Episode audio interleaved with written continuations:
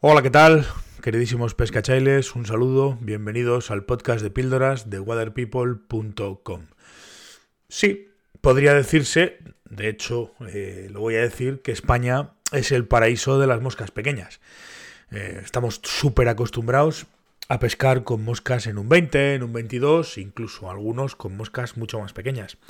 Eh, esto ni es bueno ni es malo, es simplemente que son las características y las circunstancias de la pesca de truchas en España. Lo que pasa es que muchas veces eh, este, este, hecho de pescar con moscas pequeñas, ya digo, con las que nosotros estamos plenamente acostumbrados, pues a la gente que viene de fuera, al extranjero, al, turista o al pescador que viene de fuera, pues le sorprende bastante y le cuesta mucho adaptarse. De hecho, si nos fijamos en los catálogos eh, extranjeros, por regla general, Además, se suele pescar con moscas eh, que no llegan al punto de, de perfección, por decirlo de alguna manera, que sí que llegan aquí en España.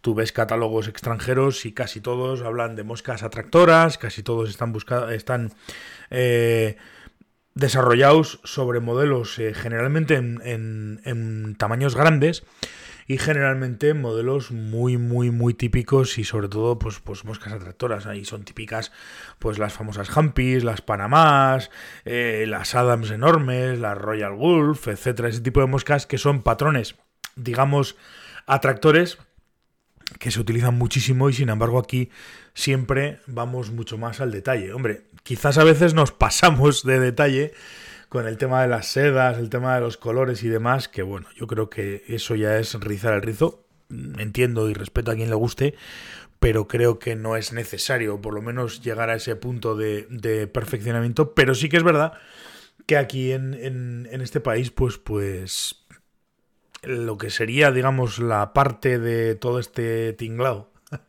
si me permitís decirlo así, la parte de montaje de nuestra, de nuestra queridísima afición de la pesca mosca, pues, pues ha llegado a un punto en el que se trabajan y se montan moscas súper específicas y, y, también súper pequeñas, lógicamente. Pero bueno, esto es una consecuencia de lo que hay en el río, no tiene nada que ver porque queramos o nos hayamos habituado. Es decir, incluso los perdigones que utilizan los perdigoneros generalmente son tamaños muy pequeños. Estamos hablando siempre de moscas por debajo del 16, que es lo habitual pescar en España. Es, es muy raro y en circunstancias concretas y sobre todo sobre eclosiones muy concretas pescar con moscas de más tamaño que un, que un, que un 16, que un 14. ¿eh? No, no, no, es lo habitual, salvo que vayamos a pescar con algún ecinurido grande o con ninfas, o sea, perdón, o con dánicas. Pero lo normal es pescar en moscas pequeñas, sobre todo una vez que entramos en, en junio, finales de junio, principios de julio, el 20, el 22, incluso hay veces que el 24. Yo recuerdo hace muchos años en, en Asturias, en el, en el mítico Coto de Belmonte, que la mosca que funcionaba, o por lo menos la que nos hacía la que, la que le funcionaba a, al, bueno, Alejandro Viñuales, que era uno de los pescadores que más horas metía allí, que yo llegué a tener alguno de los originales, era un dipterillo que montaba, creo si no recuerdas mal, en un 30 o una cosa así. O sea, estamos hablando de moscas muy, pero que muy pequeñas.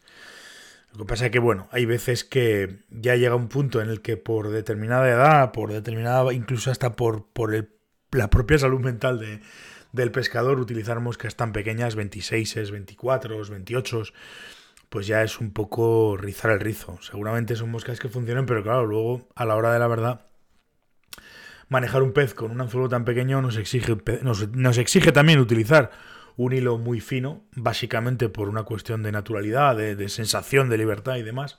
Y claro, un hilo muy fino, pues, pues nos exige hacer las cosas de determinada manera y es muy probable, o casi siempre, o lo más probable es que en ese momento pues, pues tengamos las de perder con semejantes hilos.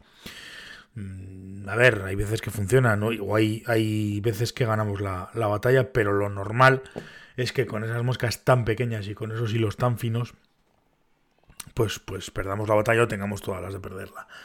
Y es una cosa, vuelvo a repetir, que al extranjero, a la persona que viene a pescar a España, le llama muchísimo la atención pescar con hilos tan finos y con moscas tan pequeñas. Y les cuesta, según qué pescadores y en según qué situaciones y qué circunstancias, les cuesta muchísimo acostumbrarse porque no es lo habitual para ellos. Y, se sienten, por decirlo de alguna manera, un poco, un poco extraños. es una de las cosas. Otra de las cosas es la velocidad generalmente con la que suben las truchas, sobre todo en, determinadas zonas del Pirineo. Y entre eso y las moscas pequeñas, la verdad es que muchas veces se vuelven locos. Nosotros estamos acostumbrados y vemos las cosas de otra manera. Y bueno, pues eh, aunque nos sorprenden de vez en cuando los peces la forma de subir, estamos más acostumbrados y nos manejamos con más soltura, con más solvencia. Está claro que este tipo de pesca tan fina, pues, pues eh, no queda muchas veces más remedio que realizarla.